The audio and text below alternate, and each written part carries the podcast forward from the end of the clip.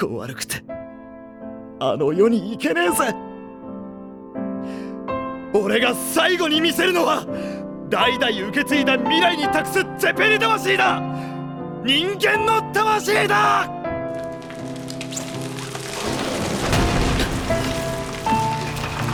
ジョジョ俺の最後の波紋だぜ受け取ってくれ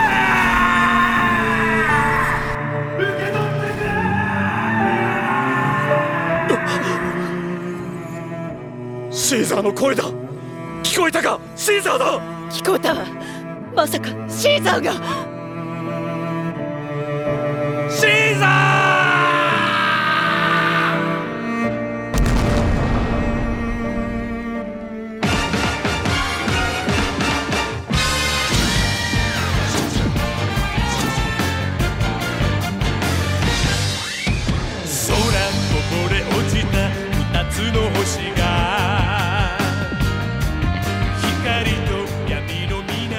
水面 Hola chihuatos, ¿qué tal? ¿Cómo están? Les saluda un día más, una semana más, un mes más de este trágico y dramático 2020. Su amigo, su compañero Lox y me acompaña aún vivo. Soy como un hombre del pilar. Mientras no me dé el sol, todo bien. ¿Qué tal, gente? Soy Campos. Me pueden decir Campos. Tenemos que mantenernos ocultos como hombres del pilar, básicamente. Sonidito Ost Intensifies. Música de hombre, los hombres del pilar. Sí. ¿Y qué tal, Campos? ¿Cómo estás? ¿Qué nos cuentas? ¿Qué has hecho esta semana desde la última vez que hablamos, que conversamos? Respecto a anime y manga, eh, he estado leyendo un manga que se llama, bueno, releyendo I Am Hero, que es un, un survival de zombies combinado con un seinen psicológico. Ya lo había leído antes, pero solo que nunca llegué, lo dejé como que a la mitad y no, nunca lo llegué a terminar y cuando, cuando anunciaron que la, la última publicación no pude terminar de leerlo, entonces ya aquí dije voy a comenzar a releerlo de nuevo. Y es brutal, se llama I Am a Hero, es muy, muy, muy bueno. Tiene gore, tiene una historia así brutal, sobrevivencia. Los zombies son una cosa totalmente diferente. Entonces estoy chequeando eso y bueno, eh, tratando también convencerme para leer la novela de los Solo Leveling. Bueno, eh, en mi caso, a ver, en cuanto a anime y manga, obviamente tuve que ver Yo-Yo para poder hacer este programa, ¿no? Que es justamente lo que vamos a hablar el día de hoy, ¿no? Yo-Yo's Bizarre Adventure. Son no Sadame, ¿no? Yo, yo. Pucha, qué épico. Y una vez que acabé Yo-Yo, eh, me vi la, esa peli- la película de R0, la, nue- la nueva ova de, de Mile que salió hace unos días en Crunchy. Y, y sí, está muy buena, está muy buena. Es como que justifica algunas cosas de, Ajá. en cuanto a Pac en cuanto a Emilia. Así que no quiero decir mucho, pero está bien. Es una buena ova como tal. Te revela algo, pero tampoco es que te adelanta mucho. Como que te deja ahí también la duda. Para como que, para hacer hype. Sí, que es creo que también el propósito de las ovas. Y también para, para relajar un poco también, este, vi una comedia romántica llamada Kaguya Sama Love is War. ¿Has visto Kaguya-sama? Sí, me he hecho, me he hecho cagar de risa y, y sí me ha parecido paja, bonita, entretenida, kawaii. Bueno, me ha gustado. Y como sigue en emisión, entonces por ahí los sábados lo voy a estar chequeando. seguro. La que está en emisión es la segunda temporada. Sí, la segunda temporada. Pero recomendable para, para pasar el rato, reírse y Kaguya Ultra Waifu y todo eso. Así que, go. Pero bueno, y ahora vamos a proceder a pasar a lo que sería JoJo's Bizarre Adventure.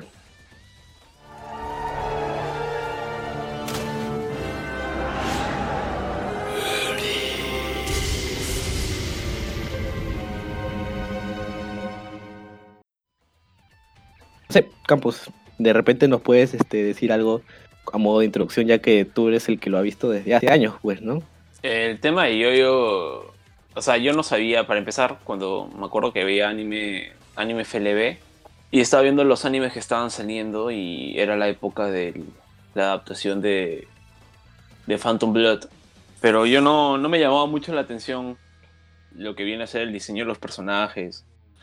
O sea, no, no me generó impacto y tampoco vi que mucho hype. Entonces no le presté tanto atención a Yo-Yo y no, no le tomé prioridad. Pero lo que sí es que luego cuando comenzaron a anunciaron la parte 3 y el mismo año que terminó Battle Tendency, hay un canal de YouTube que se llama Top Animes. y hacen, siempre hacen este, ediciones de top, top, top, tops y recomendaciones muy buenas. Entonces, ese año eh, pusieron como mejores Opening Battle Tendency. Y pusieron este, imágenes o partes de la animación de Yoyo que a mí me dejó tonto por, lo- por los colores. Entonces agarré y me, anim- me animé a ver este, anime- me animé a ver Yoyo mientras estaba en emisión la primera temporada de Stardust Crusaders. Y vi el primer capítulo de Stardust Crusaders me parece los primeros 10 minutos y no entendí nada. Porque como que vi los comentarios y entendí que podía verlo sin haberlo visto lo anterior, pero resulta que en realidad no, no era así, así que caí, en la trampa. Y nada, me vi Phantom Blood, me gustó mucho por este tema de la historia del vampiro, ¿no? El clásico de, de, Drácula, ¿no? O sea, cuando a mí me ponen el tema de Drácula y, y me hizo acordar a lo de Bram Stoker, el Drácula original, y me pareció locazo. Luego viene Battle Tendency, me encantó, y el tema fue que acá me, me di cuenta de la, de la cantidad de tiempo que tenía Yoyo, ¿no? Entonces, no sabía qué tanta repercusión iba a tener, porque cuando yo comencé a verlo, o sea, el tema de Yoyo es, era complejo, era complicado porque Yoyo era muy conocido a nivel este, asiático, pero a nivel occidental le faltaba por el tema del copyright, que siempre le faltaba y tanta cosa. Sí. Sí, te habrás dado cuenta que Yoyo tiene millones de referencias musicales. Entonces, este, ese era un tema complejo para las editoriales y tal. Ok, ok. Incluso si tal vez ves Yoyo por Crunchyroll o por Funimation, no sé qué canal, qué streaming lo saca, cambian los nombres de los personajes. No les ponen los nombres que son realmente, por un tema netamente de copyright. Entonces, más gente comenzó a ver Yoyo, más gente comenzó a ver Yoyo. Y ya con la parte 3, la, parte final de la parte 3 ya puff, se volvió masivo, todos comenzaron, comenzaron a hacer más memes de Yoyo de los que ya habían, comenzó a ver más gente. Justamente por la, porque la gente necesitaba cosas frescas en el sentido de shonen, un buen, un buen shonen de batallas estratégicas que faltaba mucho. Entonces, ¿qué pasó con Yoyo?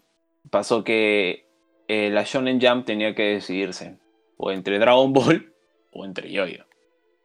Entonces, este, salió, salió Dragon Ball porque no, en realidad no sé la razón de por qué, pero la Shonen Jump, eh, Dragon Ball fue lo que impactó y cambió el mundo, ¿no? O sea, Dragon Ball también tiene una súper, súper influencia.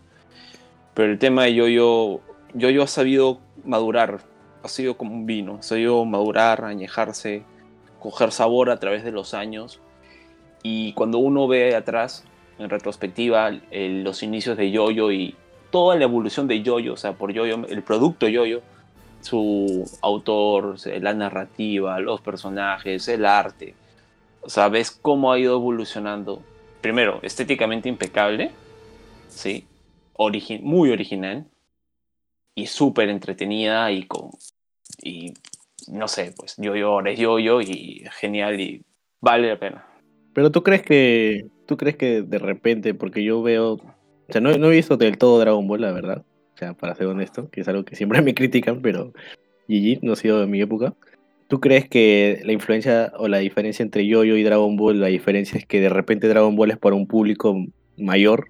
O sea, me refiero, con mayor me refiero a más cantidad de, de público objetivo, o sea, niños, jóvenes, adultos, etcétera. En cambio, yo de repente para niños como tal no iba tanto. Yo creo que, por ejemplo, la Shonen Jump en esa época, los japoneses eran mucho más recatados, ¿no? Entonces, la sociedad en general era mucho más recatada, era, Claro. guardaba mucho más las formas. El que dirán te podía matar socialmente. Y sobre todo con que el bullying era amparado en esa época, ¿no? Y los señalamientos. Entonces, era más viable, más, más amigable, más ameno. Tú como editorial jugártela por un muñe unos personajes que te hablan de la amistad y del karate y de tener poderes en vez de una figura hiper masculina con muchos músculos, encima que te hacen poses raras Y sacan la lengua de manera lasciva. y que tiene muchos detalles raros y violentos. ¿no? Y su título es Bizarre. Sí, pero ojo que con el tema de Bizarre yo veo que hay mucha gente que se lo confunde. O sea, una, una vez estábamos hablando con Ángel y me decía, oye, pero Bizarre, la gente se refiere a historia bizarra, pero historia bizarra no es rara. O sea, bizarro es valiente. La gente hispanohablante dice, puta, es demasiado bizarro. No puedes usar bizarro como, como, como raro en el español, o sea, eso tienes que decir bizarro en inglés o, o GG. O sea, se- semántica- en semántica está pésimo, pero bueno, en fin, ya. Como todos ya lo tomaron así, en fin, tampoco, Suena bonito, esa es la verdad. tampoco, sí, también suena, también suena bonito, o sea, tampoco voy a criticar eso. En el caso de Yoyo, lo que pasó fue que tenía una base, una fanbase muy, muy old school, ¿entiendes? Es igual que la fanbase, por ejemplo, que tiene Hunter x Hunter y la fanbase que tiene Berserk. La fanbase que tiene Berserk es la fanbase más tryhard, más vieja y más seria. O sea, de los otakus más, más antiguos, tú a un fan de Berserk le tienes que tener como que miedo, porque los tipos Claro. saben de lo que te están hablando. Es igual que, por ejemplo, ahorita hay manadas de chivolos que hablan de Star Wars, ¿no? Incluyendo nosotros, pero tienes tíos como tu viejo, por ejemplo, que venían de la época del Star Trek, de los primeros sci-fi, de leer novelas de Asimov. Para que entiendan, al punto al que voy es, imagínense que de acá a 20 años vuelvan a hacer un reboot de Star Wars, de acá a 20 años. Entonces vas a verlo como que con lejanía. Exactamente pasó con Jojo. O sea, Jojo tuvo dos adaptaciones de películas muy underground, que de la primera y la segunda parte que ya no existen básicamente en internet. Son muy raras de encontrar. Y no pegaron, no pegaron. Y básicamente se fue al carajo. Entonces luego el escritor se la tuvo que jugar por hacer la parte 3 y tal y tal, pero siguió vendiendo. La Shonen Jump lo derivó a otra revista. O sea, pero al final lo que más valoro de, por ejemplo, el tema de Yoyo versus Dragon Ball es que estoy seguro que si yo hubiese visto Yoyo de niño, no me hubiese gustado tal vez tanto. Yo opino igual. O sea, lo que sí me gusta, por ejemplo, me hubiese gustado son las partes, el, te- el tema de las poses, por el, porque Yoyo es, las poses son de los Super Sentai, ¿no? O sea, todo este tema de Ultraman, los Power Rangers, que es algo que es algo otaku otaku. Entonces, cuando yo jugaba a ser Power Ranger, a mí me hacían mis poses. Luego te hacía el Kamehameha subido en un columpio, ¿no? Pero no sé si hubiese, por ejemplo, me hubiese parado a ver eh, la historia de, de Jonathan Joestar gileándose a Irina Pendleton, ¿no? O sea, no, no creo. En cambio, este, no me hubiese parecido tan atractivo porque esperas más pelea, más pelea rara, no tanto plot. Porque como insisto con esto, es, tiene las influencias de- del Drácula de Bram Stoker, es, está ahí, igual que el Frankenstein de Mary Shelley. Entonces, es raro de Sí, que a un niño, claro. ¿no? plan 6, 7 años, le pueda gustar Yoyo. Por el- la, la narrativa más lenta, no, no, no es mala, o sea, es lenta, es un poco más pesada, es más novela-novela que propiamente un manga shonen. Ahora, cabe mencionar que, por ejemplo, este, la influencia de, de Araki para escribir Yoyo fue eh, Fist of the North Star, que viene a ser Hokuto no Ken, ¿no? Creo que todos saben quién es Hokuto no Ken, o sea, Kenshiro. El Omawa mo Shinderu es eh, la frase que se volvió popular hace dos años, que todos lo dijo, se volvió masivamente conocida y que se hizo un meme. O Mae Wamo. Shinderu. Claro, por ejemplo, Lux, tú- antes de ver Shingeki, habías escuchado esa frase, ¿no? Ah, claro, claro, sí, sí. Claro, entonces este, Araki se inspiró en ese personaje, también se inspiró en, en ver el 2, que viene a ser un manga que tenía las, era de los primeros mangas con peleas tácticas, con un Magic System propiamente, un sistema de combate con reglas rígidas. Y, y eso es lo que más gratificante de Yoyo y es por lo cual a mí me gusta sobre por sobre todo por sobre todo por sobre todo a mí me gusta Yoyo particularmente y me encanta por sus peleas creo que sí, también te lo había comentado una vez, ¿no? O sea, para mí, Yo-Yo, Hunter x Hunter y Fate es lo mejor de peleas narrativamente hablando. Claro, sí, sí, sí me has comentado en reiteradas oportunidades ese tema. Y, y bueno, en lo personal, yo no he sido siempre, bueno, casi nunca de shonen, en mi niñez. O sea, yo prefería más, como les decía justo el sábado que conversaba contigo, eh, era más de mundos fantásticos tipo Pokémon o Isekai, tipo Digimon. Me voy a otro mundo y tengo aventuras, Claro. Leel, pues, ¿no? Por eso que tampoco es que me pegué con Dragon Ball, por eso, ¿no? Entonces, imagínate con un yo menos, pues en esa época me iba a pegar o me iba a traer para ver. Pero verlo ahorita, todo lo que ya he visto y tú me has recomendado, y que en realidad es poco, pero es algo, y me da una base como que ya me permitió entenderlo y disfrutarlo mejor, creo yo. Entonces, oh, pues no, incluso yo a medida que avanzaba decía, oye, esto lo he visto en otro anime, lo he visto en otro anime, pero yo me, me criticaba a mí mismo diciendo, no, pero seguramente eso que vi en el otro anime es seguro se inspiró en Yoyo porque Yoyo es mucho antes que todo, ¿no? Sí, Yoyo es, Yoyo es pionero, Yoyo es escuela, Yoyo es Yoyo. O sea, lo único que se me ocurre que tenga tantas referencias en el- la cultura pop como Yoyo puede ser este Cthulhu. o sea, hay tanto de Cthulhu en internet Que uno no se da cuenta, ¿no? A veces. a veces, ¿no? O sea, el meme comenzó con. El meme superó la realidad. Siempre había un. El meme clásico era. Esta es una referencia Yoyo. ¿Is this a Yoyo reference? Yoyo reference por aquí, Yoyo reference por allá. Pero en realidad sí, todo era una referencia de Yoyo porque todo parte y se inspira de Yoyo. No hay ningún mangaka actual de la Shonen Jump, por ejemplo, que no esté inspirado en Yoyo. Todos los de los últimos 10 años han estado inspirados en Yoyo. El creador de Naruto, que no me acuerdo, Kishimoto, Tite Kubo de Bleach. Bueno, Oda, el de One Piece, posiblemente tal vez no, pero mm, creo que eran como que, te diría que los que más chocaban, o sea, a mí me gustaban ambos por igual.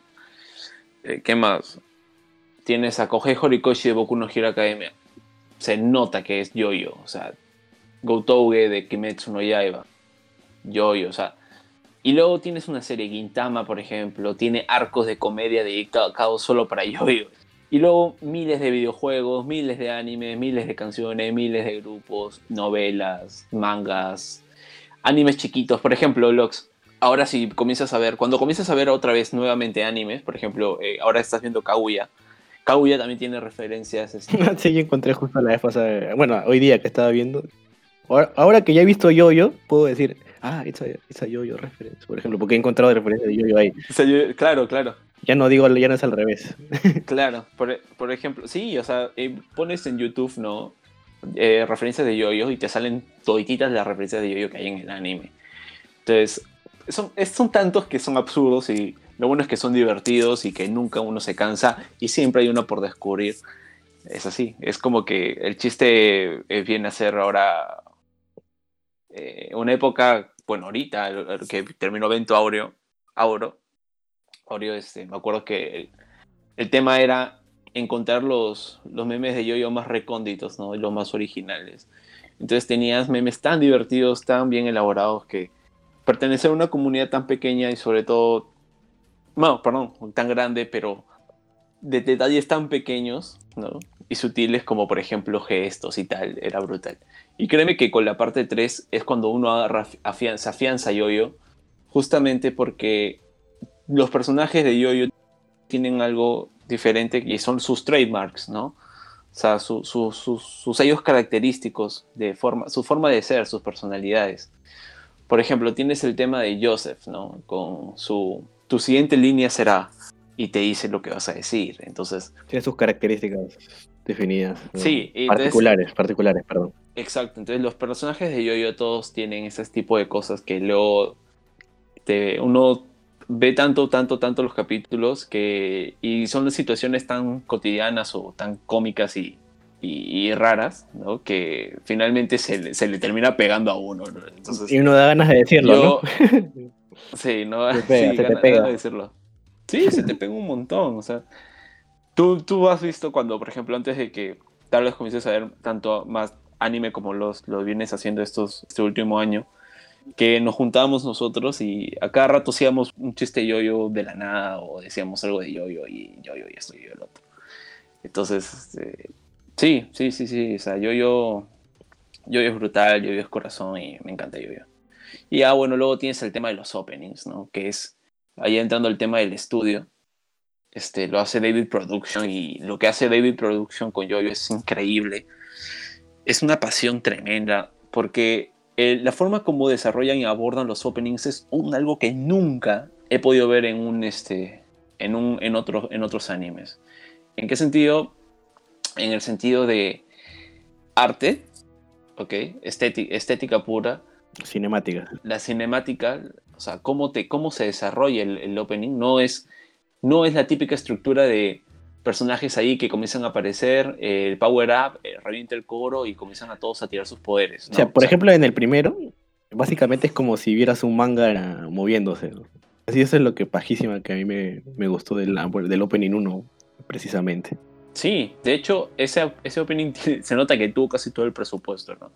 Entonces, algo que me gustó mucho también de la, de la producción de este estudio, de David Production, es cómo han hecho que la parte 1 y la parte 2 sobre todo, bueno, el, el resto de las partes también, pero sobre todo la parte 1 y la parte 2, respetaron tanto el arte del, del, del- del mangaka, de Araki, que incluso los paneles se veían, usualmente uno dice, el anime es la animación de los fotogramas de forma secuencial, ¿no? ¿Qué tan pegado está uno del- después del otro? Y ponerlos a lo largo hace que se dé el efecto de movimiento.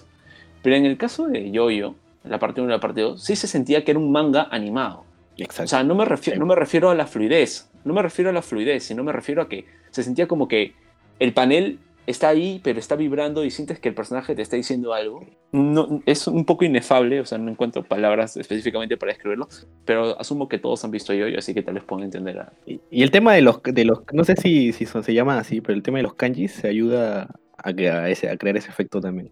Sí, lo que pasa es que, por ejemplo, en, en el tema de yo-yo, el tema de los kanjis, los, los hiraganas y todo, son absolutamente rimbombantes, ¿no? Es como que te golpean, o sea, son parte de.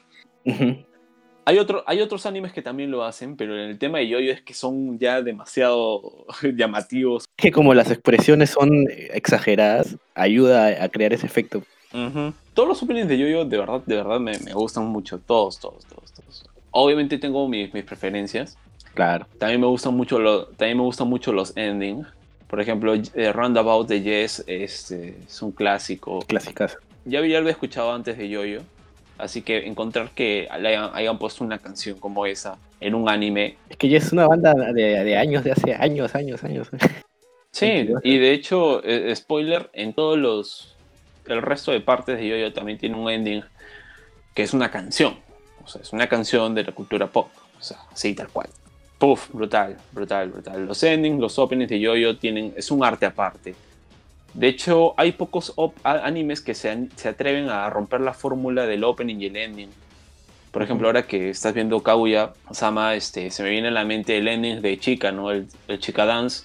Ese anime, por ejemplo, particularmente tenía una novela ligera y también tenía manga. Entonces, este, el anime fue un éxito por el Chica Dance, o sea, las cosas como son. Luego la gente comenzó a comprar la novela, ¿no? Y levantó un poco sus ventas y tal. Y pues tiene su segunda temporada bien merecida. ¿no? Entonces, este, pero en el caso de Yoyo, eh, o sea, se lleva a otro nivel. O sea, no, no, es incomparable. No, no hay nada que se les pueda comparar a Yoyo en openings o en endings. Para mí, lo el único anime que podría tal vez enfrentarle de tú a tú podría ser Psycho Pass. Justo, justo te iba a decir eso. Justo estaba pensando en, en eso, porque mi, mi opening favorito de, de todo lo que he visto hasta ahorita es justamente el, el segundo de Psycho Pass. Ese para mí es el mejor. A mí también me gustaba mucho. El, el Animatic Feeling. Sí, ese es mi, mi favorito de todos, de todos, de todos. ¿ah? Y eso es mucho que decir. Bueno, en algún momento quizás este, analizaremos Psycho Pass, ya veremos. Brutal.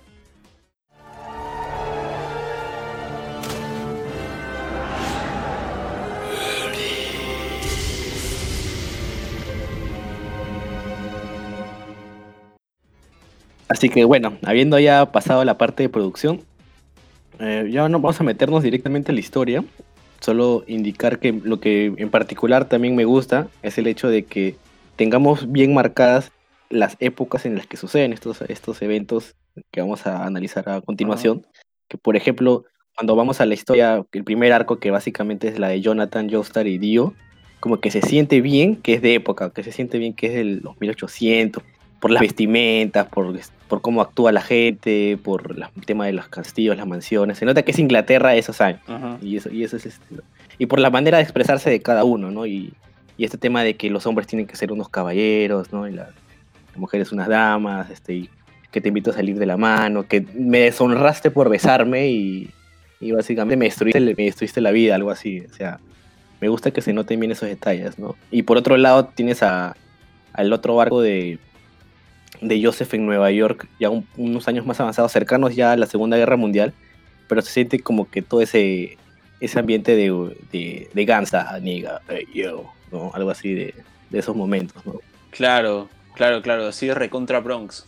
Ajá, exactamente. Y, y sí, me gusta el tema de las épocas y las ciudades que donde se, se desenvuelve Yoyo y, y que de verdad se siente que estás en esos lugares.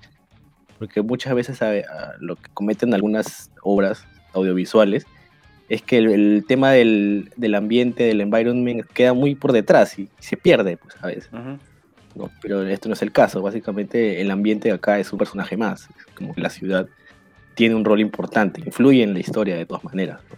Por ejemplo, en la Segunda Guerra Mundial cercana, ves básicamente que Europa está invadida casi. Bueno, no toda Europa, ¿no? Pero gran parte de Europa ya tiene como que Alemania, Alemania ahí acechando, pues. ¿no? Y, eso, y eso me gusta bastante. De, de hecho, para, para agregar, para acotar, eh, me acabo de acordar, creo que Stroheim muere en la batalla de Stalingrado. Detallazo. Es un detalle asazo. Ahora, el temita de Jojo, eh, bueno, así de sencillo, Araki iba a- a- se reunía con su editor en un restaurante que se llamaba Jonathan's. y le pusieron yo, Jojo, o sea, así porque sí. Y, y Joe Star porque le pareció bonito. Quería usar un, este, un efecto de ali- aliteración, tipo algunos personajes de Marvel que comienzan con, por ejemplo, la misma vocal, su nombre, su apellido y tal. Claro, Y efecto similar, yo-yo. Entonces quedó yo-yo pea y ya está. claro. Fue como que Claro. para efectos prácticos y de marketing funcionó y quedó chévere. Y sobre todo que funciona perfecto para la- el efecto narrativo que tiene en el sentido de la cronología de toda la historia de del universo de Yo-Yo, ¿no? O sea, va, de primero es Jonathan y el segundo protagonista es su nieto. Entonces, y así sucesivamente. Entonces sabemos que, por ejemplo, los Joestar tienen una estrella en la, en la nuca. Entonces eso, es- eso no es un dato menor. Es algo de puta madre. Es como que lo que termina uniendo acá básicamente todo, la, todo el anime, pues, ¿no? Para que tenga algo como que, aparte obviamente del, dentro de la narrativa, ¿no? Sí. Ah, pero me refiero al tema del nombre, más. De hecho, tal vez no te has dado cuenta, pero en los primeros 3 segundos o 5 del primer opening salen todos los protagonistas. Lol, no me he dado cuenta. bueno, no tengo manera tampoco todavía, pues, ¿no? De, bueno, Que no los conozca a todos. de hecho es que nadie los conocía porque era el primer opening y, te está, y aparecía el prota de la sexta, de la sexta parte. Pues. Y la sexta parte todavía no está en emisión. Es la que viene. De nuevo, ¿no? Es como me, me, me hace acordar ahorita que, que lo mencionas, que en Kimetsu no Yaiba, que en el opening, en una partecita sale todas las lunas superiores y, y detrás de Musan y nadie se da cuenta. Hasta que lo ves bien, pues, por ejemplo. Claro. Yo, yo referencia. sí, o sea, brutal, Bueno, bueno. brutal, brutal. Viva yo, yo, carajo. Entonces, ¿qué te parece si eh, empezamos con el primer arco, que básicamente es la conexión que tienen tanto la familia Joestar como la familia Zeppeli, que también hay que mencionarlo, con este, todo este tema de las máscaras de piedra y los hombres del pilar, pues, ¿no? Como al final sus familias terminan teniendo que ver con toda esta mm, raza de, de seres que vivían en- desde el tiempo en, en el que el hombre era primitivo, ¿no? Sí, vienen a ser unos Anunnaki, ¿no? Si quieren verlo de esa forma, vienen a ser una, una raza superior que tenía que orientar o guiar a la humanidad. Pero en el, justamente en el tema del individuo nace el ego y con el ego, el egoísmo y ya, pues uno se siente superior y usualmente quiere poder obtener el conocimiento máximo y el tema de Yoyo que siempre Araki, Hirohiko Araki, el mangaka quería poner en conflicto era el poder en el medio y de un lado el egoísmo por la inmortalidad y del otro lado la fuerza por, por proteger, ¿no? Con, amparado en la justicia, que es, por un lado, la justicia la representa Jonathan y por el otro lado tienes al puto de Dios. Entonces, este, en base a eso se comienza a construir toda la narrativa de- de- del primer arco, que, es Phantom, que es Phantom Blood. Ahora, el temita de la máscara, en primera instancia uno puede pensar que es un maguffin, o sea, un- por ejemplo, ¿no? siempre usamos la daga Sith, pero es que la daga Sith es un maguffin pésimo, pues, porque la daga Sith simplemente está ahí y es un hilo conductor de trama que hace que los personajes se muevan, porque en fin, o sea, tienen que perseguirlo de como perros detrás de, de- de- de esta herramienta, pero en el caso de Jojo no es así, sino que la máscara tiene su propio olor, la máscara tiene su propia trama, los personajes giran en torno a la máscara, pero tampoco es fundamental para que se desarrolle todo. O sea, de todas formas tú generas em- empatía y simpatía con, puede ser con Dio, con Jonathan, tienen conflictos entre ellos mismos por sus propias personalidades, no dependen de la, de la máscara o de obtenerla o no obtenerla, como podría ser, por ejemplo, la daga City entre Kylo Ren y Rey. Es como que se nota que la narrativa está mucho más trabajada en, en- en esta, en lo que viene a ser Yoyo. O sea, no es una historia. Es una historia que toma muchas cosas, ¿no? Tema de Drácula, el tema de las peleas, el tema del shonen. O sea, y for- hace un mix. Te hace un ceviche así, un, un saltado bravo, un chaufa. Y el producto termina siendo bueno. El producto termina siendo bueno. O sea, no es que tampoco Phantom Blood del primer arco sea espectacular No, pero es jodidamente sólido, ¿entiendes? E Incluso hay gente que piensa que es media lenta, media trotona, y sí lo es. Yo creo que de ahí el que mueve todo es Dio, pues. Si pusieras la balanza solo en, el, en Jonathan, de repente no es, no es tan carismático, por ejemplo, como... o sea, hablando del lado de los buenos, como Joseph, por ejemplo, que es- él sí es súper carismático y chaque, dices, ah, no, este men es, ¿no? En cambio, con Jonathan de repente no tanto, ¿no? Ahí el Dio, para mí, ¿ah? personalmente, Claro. Dio es como que más atractivo como personaje. Sí, de hecho sí. O sea, por ejemplo, per- personalmente, a mí me gustó eh, el tema de, uno, Yoyo siendo tan, tan, tan, tan caballeroso, pero por otro lado tenías al antagonista, en este caso Dio, un cabronazo, que lo que uno quería era saber cómo carajos eh, yo, Jonathan lo iba, le iba a partir la madre, ¿no? cómo lo iba a derrotar, cómo todos sus planes de, Dios iban a ver embarrado por la justicia de, de Jonathan. Y sobre todo particularmente porque a mí me da cólera que se haya agarrado a Erina. Que es un gesto ahora, es un detalle que pensarlo y verlo en, por ejemplo, en un anime actual, contemporáneo, sea novela ligera, tal, no se da. O sea, ese gesto, ese detalle de que Dio le, le haya robado el primer beso a la mujer o a la flaca, a la señorita, a la enamorada de su medio hermano, Solo para ganarle nomás. solo para demostrar, solo para ganarle y sentirse seguro o que, o que está progresando Dio, ¿no? Este, es de novela, eso es novela pura, o sea, incluso tablas, ¿no? Dra- dramaturgo. Entonces, este, no, no, es algo, no es algo normal, no es, es algo muy raro de ver y me gusta mucho esa influencia porque se nota que Araki este, ha leído clásicos y, está ahí y se palpa. Y sí, ahora por conclusión, eh, Dio, es un, Dio te vende yo-yo, la primera parte te la vende Dio. O sea, la maldad que representa Dio es, es abominable, está presente en todo momento. Es un, incluso me atrevería a decir que es como un trauma para el mismo Jonathan. En todo momento está Dio, Dio, Dio. Entonces, este, y Dio por ahí siendo vampiro y gritando "Gri", a cada rato. Gri- es verdad, ¿no? Ese es el grito de los vampiros, ¿no? Gri- Eh, y a mí me gusta mucho, por ejemplo, el, el hecho de que Dio eh, haya ido progresando en sus poderes, haya ido eh, mejorándolos, mejorándolos, se haya vuelto tan poderoso. Y cómo se fue implementando poco a poco el, el Magic System a través de la narrativa y la historia del mismo Jonathan, ¿no? Con el tema de que aparece ese peli. O sea, todo el, el- el chistecito del Hammond, ¿no? Cómo se ha ido abordando y cómo se te lo fueron construyendo y contándotelo. Poquito a poquito, ¿no? Poco a poco, poco a Para poco que lo entiendas. para que lo entiendas y, y es, es, es sencillamente genial. Me gusta mucho porque me parece que Dio eh, es un buen villano porque no solo está ahí manejando todo, haciendo sus cálculos y sus planes malévolos, guajajajaja, no, sino que es un buen rival. Sin mencionar que me gusta la kill, la forma en que mata a este tipo, a Dyer creo que se llamaba, ¿no? que lo congela básicamente los fluidos eh, y lo hace basura. Se vuelve su combo, pues. Sí, claro, claro. O sea, es, llega a ser un vampiro que se su- supera, incluso diría que Dios llega a superar el, el vampiro común, ¿no? O sea, eh, tiene este tema de, que, de, de- de poder, de poder manipular el- la temperatura de los cuerpos ¿no? y, lo- y Ujú. los líquidos al punto de poder hacerlos evaporar.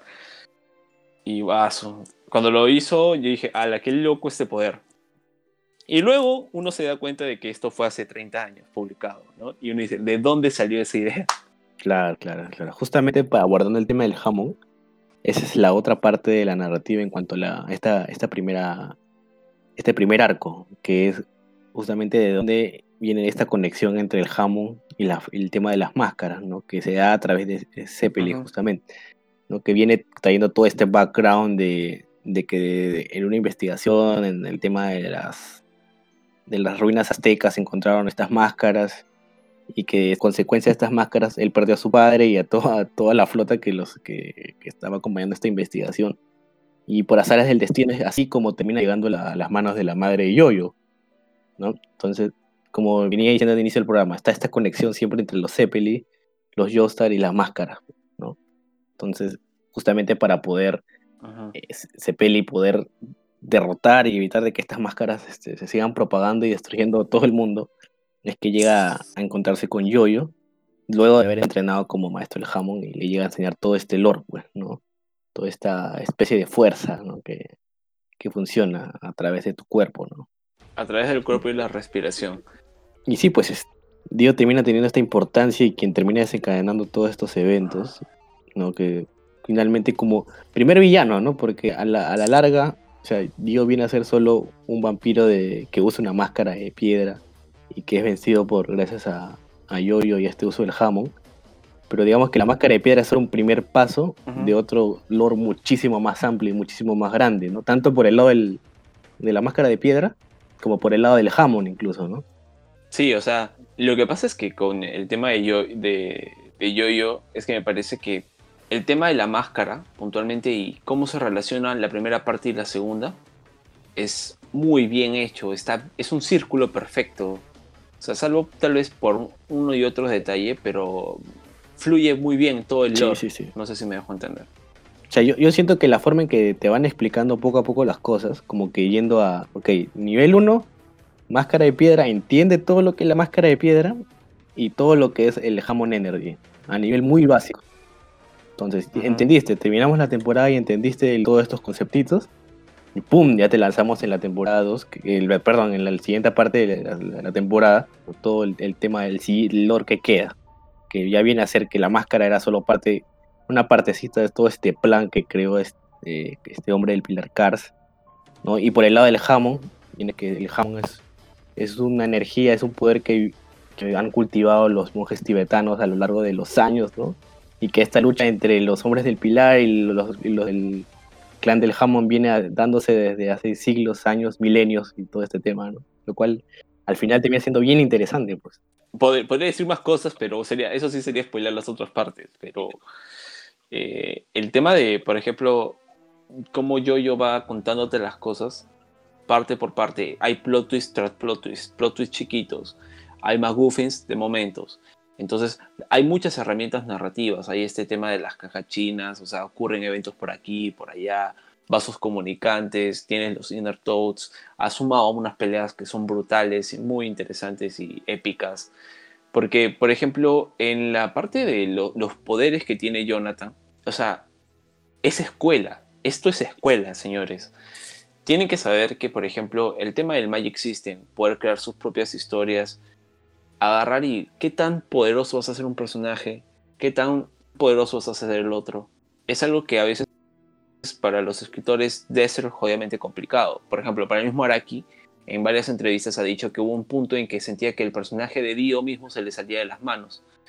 ¿no? Eh, incluso me hago acordar tal vez a novelistas como Mario Vargas Llosa o Isabel Allende que les he escuchado decir que una vez que tienen que hacer la resolución final para resolver un misterio en el caso de una matanza o un asesinato o un plot, a veces ellos mismos no saben cómo resolverlo. Entonces, Araki ha mencionado exactamente lo mismo. Llegó un punto en que Dio era tan fuerte que él mismo no sabía cómo matar a su personaje. Entonces, por eso tuvo que introducir el Hammond, ¿no? Para hacerle, poder hacer un personaje ganable, interesante y que esté de cierta forma balanceado. de cierta forma. Claro, no sería creíble de que un humano sin ningún poder le gane a un dio en ese nivel, pues. Claro. Ahora, el tema de, por ejemplo, el uso del Hammond, de que como Jonathan, el Jonathan sea tan puro y tan benevolente y tiene una energía tan positiva que sea capaz incluso de ser dador de vida, ¿no? Yo me acuerdo que eso me llamó mucho la atención porque pensé, ah, este Jonathan va a tener, si Dio puede, es inmortal y Jonathan da vida, entonces va a llegar un punto en que se lo va a quitar. Pero felizmente, obviamente yo soy un burro Eh, Araki es un puto genio y la forma en que finalmente terminan confrontándose uno con el otro es jodidamente épico. Entonces tienes el tema del Hammond como punto, eh, como true damage, ¿no? daño que le puede hacer daño verdadero a Dio. Tienes acá por el otro lado que Dio tiene, incluso tiene un power up final que es el temita esto de los rayos láser. Claro, es como su, su finish. Sí, su finishing move. Entonces yo me vuelvo a preguntar, ¿de dónde carajo sacó Araki todo esto, no? Entonces, es escuela, yo, yo es muy escuela para esto. Y lo chévere es que cuando luego uno para y se vuelve a poner a ver o comienza a ver otras series, cuando uno cree que, ah, bueno, ahorita sí es manoseado mucho el, el esto de yo-yo reference, no. Pero en realidad es muy real. Para muchos casos es fácticamente es muy real de que muchas cosas sean referencias de yo-yo. Y no es algo malo, todo lo contrario, es algo bueno. Y, bueno, para un poco cerrar este primer arco, este, quisiera que se tome en cuenta el tema de este camino circular que viene teniendo el Hammond, ¿no? O sea, de, de pertenecer a un clan milenario, como venía diciendo, termina de alguna manera u otra en manos de Zeppeli, y es Zeppeli quien inculca a Yoyo sobre el tema del Hammond, que es, se repite y hace rima con el nuevo, con lo que viene después, ¿no? Que un Zeppeli vuelve a entrenar un Joestar nuevamente. ¿no? Pero justamente ese Zeppeli en la segunda temporada viene a ser entrenada por, entrenado por otro Joestar. Entonces, como que es como que un va y viene de dame que te doy al final para poder a todos tener super power-ups. Sí, porque hay que recordar que el tema de la cuando muere Zeppeli, por ejemplo, le da el power up a Jonathan. O sea, Jonathan de por sí ya era muy habilidoso para el tema del combate. Adicional a eso, tenía el físico que le servía, le ayudaba, era muy... No era tan, tal vez tan inteligente como Dio, pero sí era muy de mucha intuición, ¿no? De, de- de captar muy rápido las cosas. inocente. Claro, o sea, es el típico tío que va, te medita un rato y te y capta todo, ¿no? Eh, Me, me- me rodean las energías, mi, chi- mi energía chi y tal, y te saca tu mierda. En cambio, Dio era más como que más pragmático, más de tener que saber por su misma naturaleza calculadora, ah, de acá sale esto, de acá sale acá. Podemos decir incluso que Jonathan tal vez ha tenido más suerte que Dio, ¿no? En ese sentido, o sea, cuando va a morir le dan un power up, ¿no? Pero ojo, ahora, ojo que sí es un power up, pero me parece un buen power up porque tiene una compensación que es la muerte del maestro, ¿no? De, de Zeppeli. Y aparte es una, una muerte chocante. O sea, Zeppeli no muere atravesado, atravesado por una bala, o sea, muere partido en la mitad. Y yo me acuerdo que le puse pausa al video y, y me volví a ver el anime, ese capítulo, porque no podía decir, no me lo creía, no me lo creía. ¿Qué? ¿Mataron a Zeppeli? Cuando usualmente tal vez pienso en que Zeppelin no debía haber muerto, ¿no? Es el típico personaje que acompaña al prota, porque si Speedwagon no pelea, uno dice, ah, bueno, Zeppelin va a acompañar a, a- a Jonathan hasta el final. O algo así, pero no, lo desechan y lo matan. Entonces, me he dado cuenta que, por ejemplo, a veces no seguir la fórmula clásica funciona bien. O sea, a veces correr ese riesgo de no seguir la típica estructura de los personajes, de, ah, ok, ahora el, el coprotagonista se hace más fuerte y se une con el este. No, o sea, Yo-Yo es muy original en muchos aspectos, ¿no? Y uno de esos viene a ser como, más allá de sus muertes, porque también lo son muy originales, este, es como, como viene desarrollando los vínculos entre personaje y personaje. Y sí, pues el tema de los Joestar Cepelli es chévere porque se va desarrollando en, en los siguientes plots, en las siguientes historias, y lo tenemos en Battle Tendency más fuerte que nunca. Con el querido César Cepelli. César Cepelli, ¿no? Más conocido como Chisa. César.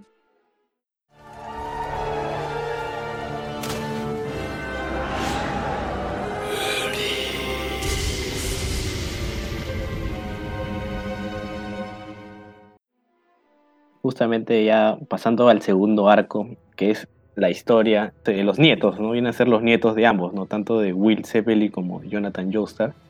En este caso de Joseph Joestar y de Cesar Zeppeli. Como, de nuevo, ¿no? Se terminan llegando de encuentro a pesar de los esfuerzos de, de la ahora abuela Irina, ¿no? Que ya este, ha envejecido, es viuda y, básicamente se dedica a alejar a su nieto de todo este tema para que no muera como el abuelo, pues. Sí, e- eso es, eso es muy gracioso porque Erina en muchas partes se, se nota como Joseph, Joseph es todo lo contrario a lo que fue Jonathan, ¿no? Si Jonathan era muy educado, muy correcto, muy formal. Eh, Joseph es todo lo contrario, es, es pendejo, es vivo, eh, tiene mucha astucia, es de hacer truquitos, un pillo, por así decirlo. ¿no? Es un cheater, cheater, cheater. Claro, entonces se las sabe todas. Y, y es muy gracioso. Tienes a cada rato que la abuela Irina está detrás de él, detrás de él, detrás de él. Justamente porque ella es, es quien lo crió. Y cuando le tocan el tema de Jonathan, o se lo mencionan, es como que él le da igual, es como que, ¿por qué? A mí no me importa, o sea, ese tipo ya está muerto y lo que él hizo no tiene nada que ver con lo que yo puedo hacer. Porque no sabe, pues, porque le han ocultado todo ese tema para que Ujú. no esté involucrado, pues, ¿no? Claro, Por eso es que no, no tiene noción de lo que ha pasado, a diferencia de César, ¿no? Que sí está consciente de todo lo que ha pasado, pues, ¿no? el tema de eso. Que bueno, tardíamente, pero llega a estar consciente de eso. sí, pues.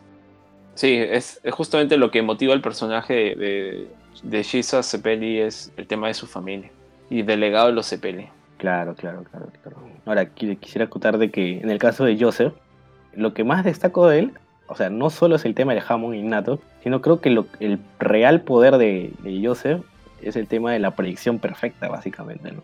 Claro. De anticiparte a los movimientos de tu oponente, o sea, ya de manera ya sobrenatural incluso, ya ridícula ya. Sí, lo que, lo que pasa es que el personaje de Joseph combina dos cosas muy, muy, muy, muy raras, ¿no? Es astuto y tiene suerte.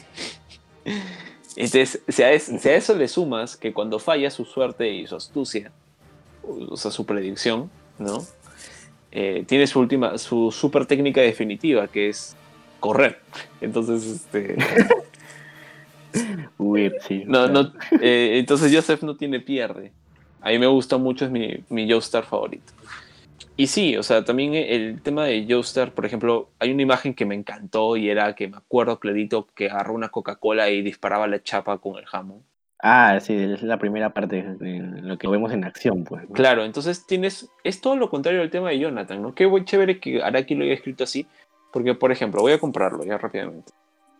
Uno es vivo, raro, malcriado, ok, de Joseph. El otro es caballero, hidalgo, Don Quijote de la Mancha, ok, como sea. En el tema de los poderes, Jonathan sí tuvo que hacer un desarrollo muy complejo, de mucho entrenamiento. Incluso tengo el tema del Power Up de Zeppelin y tal. En el caso de Joseph, él ya era muy genio, es muy, muy genio, o sea, la intuición que tiene ese tipo es alucinante. Entonces, lo que le falta a él es madurar, que es justamente la razón de por qué Erina está detrás de él. Y técnica de repente, ¿no? Sí, también un poco, también técnica. que es lo que después adquiere. Ah, exacto. O sea, él como que tiene el poder, pero digamos que tiene que saber armar sus combos, pues, ¿no? O sea, y eso es lo que finalmente termina aprendiendo, pues, ¿no? Sí, y creo que, por ejemplo, eh, solo hay un personaje que tiene más suerte que, que Joseph en, su stat, en sus stats, que vendría a ser este Kazuma de Konosuba, ¿no? Que llegó a ese mundo con, solo con atributo de suerte. Y acá ya tenemos algo bien marcado y muy característico en Yoyo, ya adicional, dejándonos de lado y olvidándonos que nos había dejado las, las famosas frases y poses de Dio, como el cono Dio da o el Ri, este, tienes el tema de tu siguiente línea será, tienes el tema Sí. de, de que tienes que salir corriendo. Incluso, por ejemplo, me acuerdo que me maté de risa viendo la parte cuando se viste de, de mujer para entrar a una base para entrar a una base militar nazi. O sea, what the fuck. Viste de mujer, o sea, Una mujer gigante con cuerpo así de, de físico-culturista, pues. Sí. Ahora- Ahora también, sí. para entrar ya a la parte de la primera arco, me acuerdo también que se enfrenta contra eh, con- al del segundo, perdón, a, a Battle Tendency, eh, contra Strayzo, ¿no? Claro, este, este maestro corrompido. Claro, porque Strayzo va con Speedwagon a, a conseguir averiguar dónde el tema de la máscara y tal. Y finalmente Strayzo se vuelve malo y este, va y se enfrenta con Joseph. Y uno piensa que Strayzo tal vez está al nivel de Dio, ¿no? Porque también es un maestro del Hammond, porque también es un vampiro y tal, pero... Puff, ya, o Claro, sea, tú podrías pensar de que debería ser más OP que Dio, pues, ¿no? ya que es maestro del Hammond, o sea, tiene de ambos lados. Pues, ¿no? Claro, pero acá lo que hace Joseph es simplemente genial, porque el tipo no es que va a Se lanzarse... saca una metralleta, ¿no? Ajá, sí, pero lo hace sin dudar, no es que se lo guarda y se detiene a pensar tantas cosas, no, o sea, es es muy, muy, muy, muy rápido, muy rápido para la toma de decisiones de qué hacer en qué situación.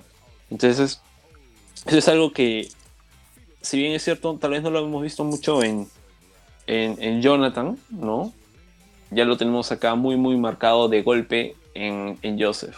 Es que Jonathan, Jonathan también tenía la, la desventaja de que Dio era su medio hermano, pues, y se ha criado con él. Pues. O sea, de todas maneras tenía reparos en dañarlo al principio. ¿no? En cambio, Joseph es como el lobo solitario, pues, ¿no? solo vela por él mismo. nada. Sí, tal cual. Buena comparación, sí. Sí, sí, sí, sí, es así, totalmente de acuerdo. Pero a mí este, el tema de Straits, no sé, me pareció medio raro, ¿ya? O sea, sé que hay una diferencia de 50 años entre el primer arco y el segundo, pero que al final diga de que siempre le admiró a Dio, es que como yo sentí de que, ok, no, no, no me dieron señales de esto en ningún momento, o sea, me- eso salió de la nada, me, me dio la impresión de eso.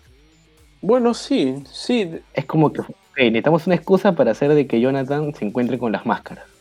Y pa. No sé cómo será en el, no sé cómo habrá sido en el manga ya, pero por ejemplo en el anime, no, no hay una, no hay una postura previa que tú vas a decir, ah, Stray se va a volver malo, no, o sea, no, no hay eso. Ahora, déjame decirte algo, y es que Dio tiene un poder increíble de persuasión. O sea, Dio no es solo galán, ¿no? De telenovela mexicana. Este tipo reúne una cara- característica o cualidad de liderazgo única dentro del universo de Yoyo. O sea, su poder más grande de Dio es que cae bien, cae simpático, es atractivo. Pero no atractivo no solo en el aspecto físico, sino que Dio tiene una aura persuasiva que atrae a todos y hacen que lo admiren. ¿Entiendes? Dentro de su maldad y de su aura, todo lo que el ser de Dio emana, este, este, esta necesidad de poder, de amor solo por el poder, llega a un punto de que cautiva a, los, a, lo- a la gente que lo rodea o a la gente con la que él se topa. Y este tiene mucho, tiene un montón de seguidores. Y incluso en el mono, uno de los Inner Thoughts que tiene este tipo vampiro que es el que los salva la cabeza de Dio, lo menciona, ¿no? O sea, Dio Sama es, es, la, la, la manifestación de la maldad. O sea, hay muchos personajes que sí siguieron a Dio por el simplemente hecho de. O sea, no, no esperaron a ser vampiros. Dio, ese es, yo diría que esa es su, cuali- su cualidad más poderosa. Su, su simpatía, el- el- lo atractivo que es para otra gente. Sí, hasta para el espectador incluso. Sí, de verdad que sí, pero en el, en el tema de Stray Eso sí, totalmente de acuerdo contigo. O sea, es algo que se, se puso ahí para efectos prácticos de la narrativa, para que sea bien guiada. Sí, debió haber estado atrás para hacer un foreshadowing, correcto. Estoy totalmente de acuerdo contigo. Sí. Sí. Ahora, ahora, compensa el hecho de que la pelea sea interesante, sea buena, se va construyendo un lore que te llama la atención y que tú dices, oye, ¿qué? O, o, o, ¿qué está pasando acá? ¿No? ¿Qué pasó con Speed One? O sea, todos estos factores al final terminan opacando este tal vez pequeño error, ¿no? Es un, no es un half pull, pero sí podría ser un plot hole. Ujú. Un, ujú, un pequeño plot hole. Pero es tolerable al final. O sea, yo digo, bueno, ya, Sí, ya voy a asumir de que esto pasó en los 50 años que no hemos visto, que este off, pues, ¿no? Y también uno podría pensar, ¿no? Un poquito ya, este, implícitamente está ahí que, o sea, Strayso vio cómo él viene a ser un maestro del Hammond, ¿no?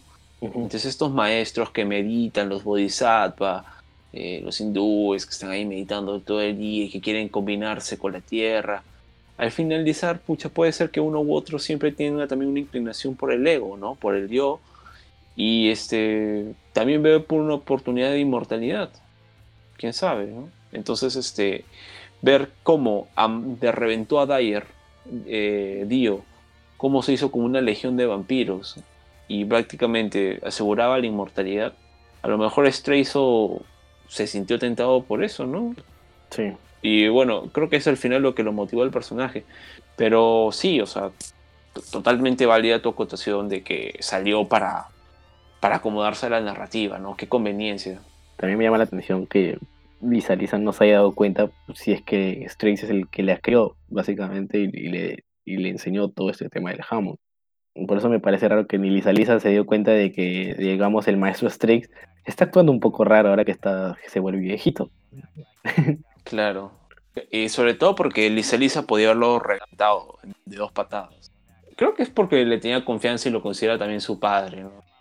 Sí, tal vez explicó más, faltó más explicación ahí. También no solo por el lado de Straizo y, y darle un foreshadowing, ¿no? Sino también por el mismo lazo del POV, del, el POV de Lisa Lisa. Porque Lisa Lisa creo que solo menciona una o dos veces a Straizo y de ahí nada más. Y, o sea. claro. Y no lo hace con respecto a que se transforme en vampiro y tal, o sea, lo hace bajo otro contexto, directamente del entrenamiento de del Hammond. Claro, claro. O sea, no, no- no- Bueno, me imagino que el anime tampoco quiso perder mucho tiempo en explicar el tema de Strays, o sea, ¿no? Que digamos que solo, ya, está ahí, primer capítulo, dos, un capítulo y ya. ¿no? Y Lisa Lisa es como que, bueno, Claro. ya lo mataste, pero lo mataste tú, pues, mi hijo, pues, ya, que... Y pues por algo ahora sí, ¿no? Claro, ya mi maestro se corrompió, ya fue, pues, qué bueno que lo mataste tú. Sí, y obviamente yo no me voy a corromper porque yo soy ultra waifu, ultra milf y me mantengo joven hasta, hasta el final. Puta, 50 años y puta, qué ser humano no quisiera estar así como, como Lisa Lisa, ultra waifu. Dice Lisa Forever. justamente para hablar de, de Lisa Lisa un poco, mm, digamos que a veces yo sentía ese, el tema de que muchas veces no le querían, no le la tomaban en serio por ser mujer, ¿no? o sea, está el tema también de la época de, de que, ok, eres mujer, no deberías ser tan fuerte, por eso no, no mereces que yo me gaste mi energía peleando contigo, una onda así. Ah, cuando pelean con ACDC, creo, ¿no? O sea, en general, en todos, o sea, todos tienen esta percepción, incluso el mismo yo, yo al verla es como que, digamos, no le tenía mucha confianza de que sea tan fuerte, ¿no? Pero ya cuando la ven en acción, digamos, utilizando su fan de básicamente dando dos pasos y destruyendo un vampiro sin siquiera pestañear, ya es como que, ah, ok, ya, me siento, me siento respaldado ahora sí. Me de acordar que sí, o sea, incluso me acuerdo que el personaje de Lisa Lisa se me quedó muy corto. O sea, yo, yo esperaba que tal vez Lisa Lisa pudiera ser algo más, más grande en términos de acción. Más que salir calata y ya. Sí, o sea, más que, bueno, lo de estar calado o no, para mí es un tema menor. Fue divertido, gracioso, ¿no? Bueno, yo lo agradezco. tema- verdad que sí. Este tema de que eh, eh, eh, básicamente haya espiado a su propia madre desnuda y haya tenido una erección es muy gracioso, es muy what the fuck.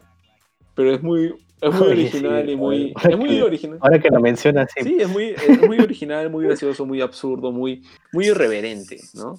Entonces, lo paso lo, lo paso por alto, pero eh, lo que sí no me gustó, por ejemplo, fue el, eh, cómo cierra el personaje de Lisa Lisa. Eh, por ejemplo, me dolió mucho la, personaje, la muerte de, de Chisa en el aspecto de... Me molestó que muriera, me, me, me, me dio mucha pena porque le había agarrado mucho cariño al personaje. Yo también. Pero me pareció una, pero me pareció una muerte genial, o sea, escrita muy bien, me pareció una muerte épica, digna, ¿entiendes? Sí. Tal vez Chisa debía estar, haber derrotado mínimo a uno de los tres hombres de pilares, pero no, no pudo. Y eso hace que la se- serie Yo-Yo sea más fresca. Y no cabe el término de hablar de frescura, porque fue una serie escrita hace 30 años. Entonces, A mí me hubiera gustado que le den esa victoria a César. entiendo que tenían que hacer el tema de Wam con Yoyo porque ya tenían esa rivalidad, ¿no? Pero denle algo, a menos a ACDC, pues te hubieras bajado a César, pues, ¿no? O sea, denle algo, pues. ¿no? Claro, tal vez un, un- un vampiro menor o algo así. O sea, pero está bien, o sea, porque al final te duele, pues, ¿no? O sea, lo sientes y esa es la idea, creo. ¿no?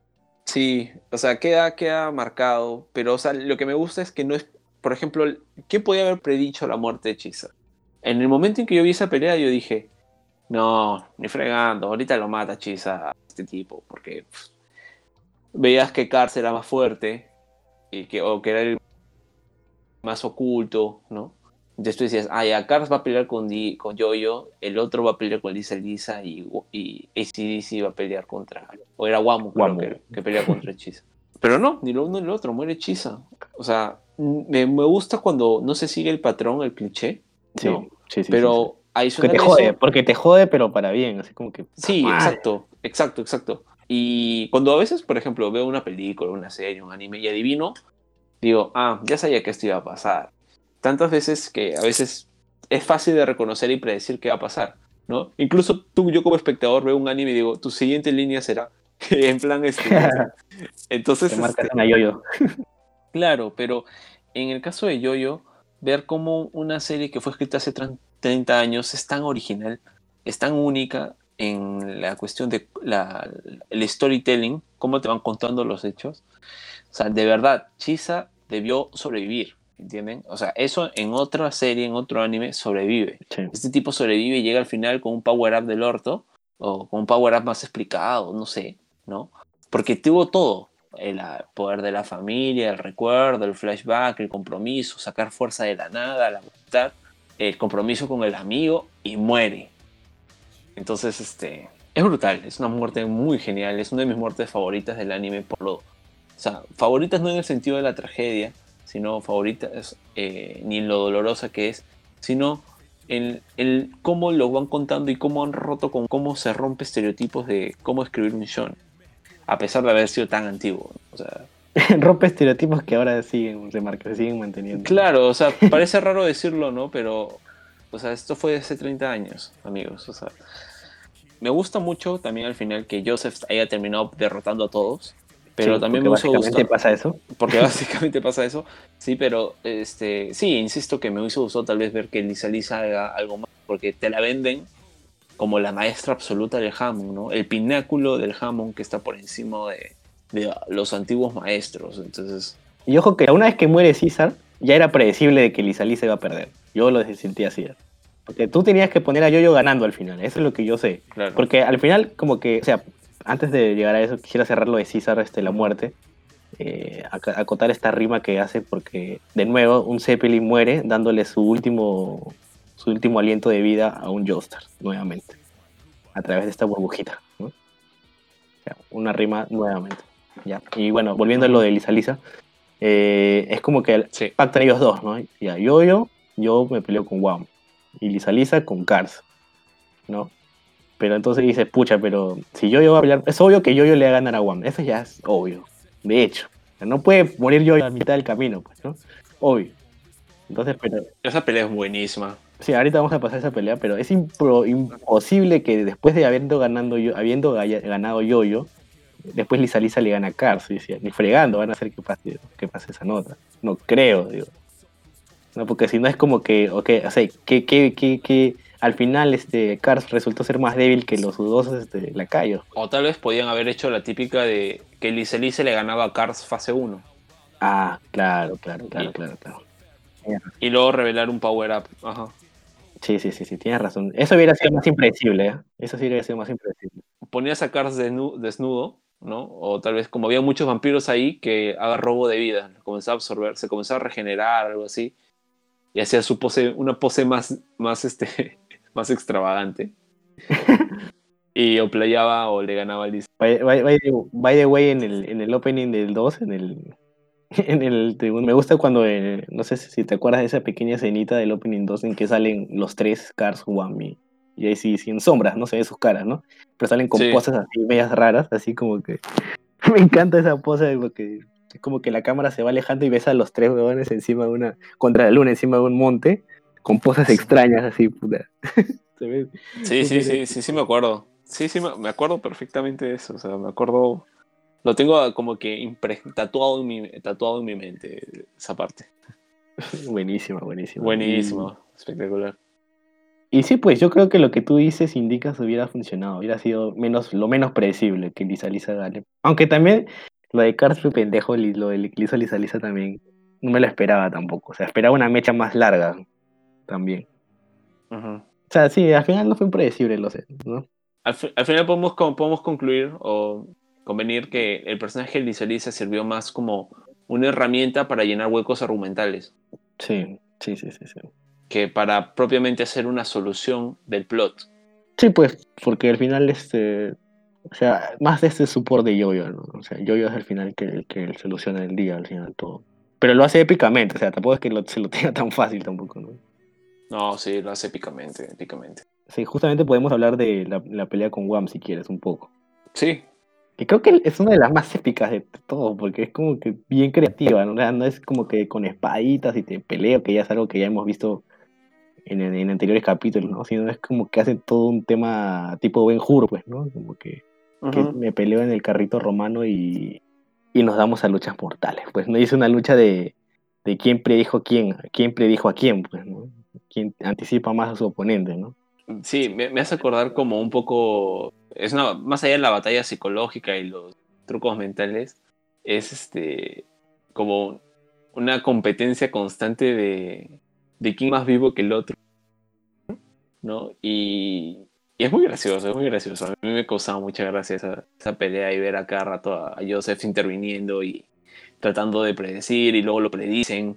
Entonces, muy bueno, muy bueno. Me acuerdo que gana creo que por suerte y acá ya usaba la- las esferas, ¿no? las bolas. Literalmente sacó sus bolas y las imbuyó en jamón y, y lo usó como arma. Sí, sí, sí. Y, me gusta mucho el tema de, las expresiones. En, bueno, en general el tema de las expresiones es una característica de Yoyo, pero acá es como que, como es un vaivén en como que Wam se adelanta a Yoyo, Yoyo se adelanta a Wam, y Lisa Lisa y Cars reaccionan, no es como que Yoyo hace algo bien y es como que, ¿qué creías, Cars? Que eso no iba a pasar. O no, se adelanta a Wam y, y Cars, si creías que yo ganar, no, no conoces a Wam, ¿no? Es- me hace acordar mucho a Yu-Gi-Oh, ¿no? Cuando, cuando, el, cuando están peleando y es como que el otro sabe que tiene la ventaja y como que, ¿por qué te estás riendo? ¿No? Algo así, ¿no? Claro, o sea, es como que el yo-yo, el nani, es un una constante. El nani. Ajá. Entonces, este, el, ¿Nani? claro, la competencia de quién había planificado más, ¿no? Yo había previsto que tú habías previsto. Yo ya sabía que tú ibas a hacer esto. No, pero yo ya sabía que tú sabías que yo sabía esto. Entonces, es una competencia. Más bien, tú te pones en plan, tú eres editor y viene a Shueisha, la editorial de la Shonen Jump, y te presentan el número. Y te dicen, el siguiente número tenemos la pelea de, de Wamu contra de Jonathan. ¿Qué se te ocurrió, Araki? ¿Van a pelear en la calle, en un templo, con los puños? No, va a ser... ¿Has visto Ben Hur? Sí. Bueno, va a ser eso. Solo que con Wamu. O sea, es una pelea Sí. muy original. Porque lo hacen en carros. O sea, y de acá a 30 años a futuro, eh, que estamos nosotros, ¿no? De la publicación de esos números. No había una, no, no, no se me viene a la memoria una pelea así. No, siempre es un tú contra tú, pues, ¿no? Yo contra yo y nos medimos en poder, ¿no? En habilidad de espada, katana, whatever, ¿no? Te meto, un, te meto, al final gana el que te mete el puñete más fuerte, ¿no? Entonces, en esa época, el Joseph la pelea con Wamu marca, yo creo que un gran, un- pone un, un golpe en la mesa diciendo, no, las peleas van a ser peleas con táctica, con mucha estrategia. Incluso se podría decir que es medio videojuego, ¿no? Medio así, este, gaming, pues, ¿no? Sí, sí, sí, sí. Lo que pasa es que hay varias formas de peleas, ¿no? En el shonen. Entonces, las peleas que, por ejemplo, a nosotros, de, lo de nuestra edad o de nuestra generación, nos gusta más son las peleas que son balanceadas, pero te, tienen una buena argumentación. Ah, ah, eh, este personaje hace esto, pero este lo contrarresta. ¿Pero por qué no lo contrarrestó? Ah, ya, por esto. Entonces, que todo tenga un sentido lógico muy bueno. O sea, nosotros ya, nosotros ya no nos basta con que gane Goku me tiene- porque grita más. Entonces, por eso yo, yo creo que no le gustaría tampoco a los niños tan pequeños, ¿no? Porque no podrían identificar justamente estos detalles. No estoy diciendo que tal vez no haya un niño que, se, que vea yo-yo, ¿no? Si lo ven, bien chévere, pero Estamos hablando de un público objetivo mayor, pues, una mayoría, ¿no? claro, sí, exacto. Sí, pues.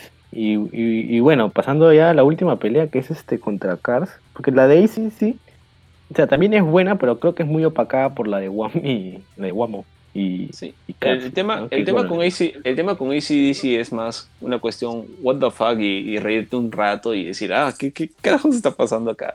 Sobre todo con el tema de Susie Q, ¿no? Susie Q, que es este igualita Irina, o sea, ahí puta, es un síndrome de Edipo brutal, weón. O sea, al final se casa con alguien igualito a su vieja, o sea. Sí, Bueno, no sé, o sea, a mí me parece igualita, ¿no? El mismo diseño. Edipo Re. Sí. Ahora, cabe mencionar que el plot twist final que tiene esta serie es brutal. El giro de trama de que al final Joseph sí estuvo vivo, pero se quedó, estuvo recu- recuperándose en la casa de Susie Q. Puta, es, es hilarante, incluso en- desde cierto punto, ¿no? Porque es como que mandaste el telegrama, ¿no? ¿Qué telegrama? Puta madre, dije, no jodas.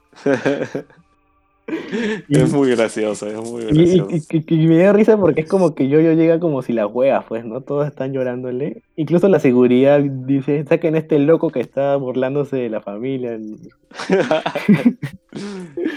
Puta, es, es- es buenísimo ese último plot twist, como tú dices. Es muy yoyo, pues. Sí. Es muy yoyo eso. weón. Es muy yoyo, es muy yoyo. Ese es, es el, el adjetivo perfecto, es muy yoyo.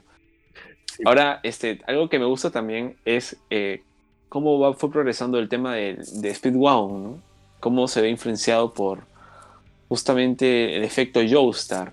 El efecto Joestar, que es lo como yo lo denomino con nuestro amigo Ángel, ese, este efecto de que los Joestars siempre tienden a rodearse de, de gente, de, justamente de problemas.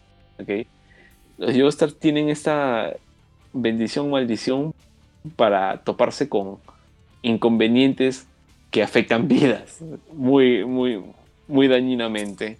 Entonces, eh, ver como por ejemplo un personaje como Speedwagon, tal vez no hay tanto desarrollo de personaje, pero te lo cuentan con los hechos. No, claro, o sea, sin Speedwagon, puta, no, no sea. Es como que Speedwagon le da esa, te da esa chispa de desesperación, su puta, sí, sí, no, está bien, está bien. Bien puesto Speedwagon, bien pincha lo que digan lo demás. Speedwagon es lo mejor, no jodas.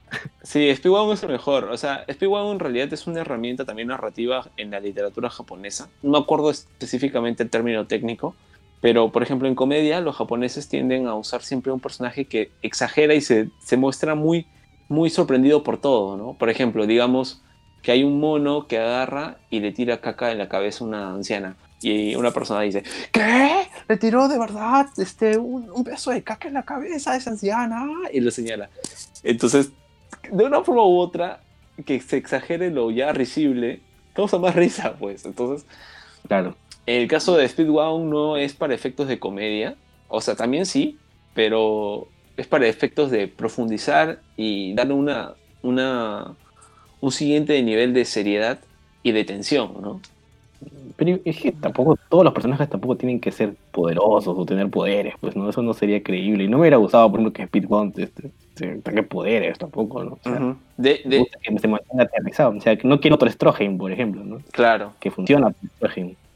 De hecho, Speedwagon viene a ser eh, el tipo este de personajes que son Speedwagon vienen a representar, a romper la, la, la cuarta pared. O sea, Speedwagon en realidad vienen, venimos a ser nosotros los espectadores estando ahí. Sí, sí, sí. sí. Esa es la reacción que Araki espera de sus espectadores, de sus fans, ¿no? Ser Speedwagons, por así decirlo. sí. Y créeme que eso es muy normal, muy normal, por ejemplo, en, en comedia, tal vez ya te has dado cuenta que siempre hay un personaje que se sorprende de forma Claro. muy, muy exagerada, sobre todo en comedia japonesa. Y lo digo porque cuando me vi Gintama, me he matado de risa miles de veces y justamente Gintama se destaca por esto. En Konosuba también. En Konosuba cuando los personajes hacen, o sea, este, por ejemplo, Aqua, Darkness o Megumin hacen sus estupideces, es este Kazuma el que las resalta. Y, cua- y cuando Kazuma hace una estupidez es Aqua la que lo resalta y lo destaca.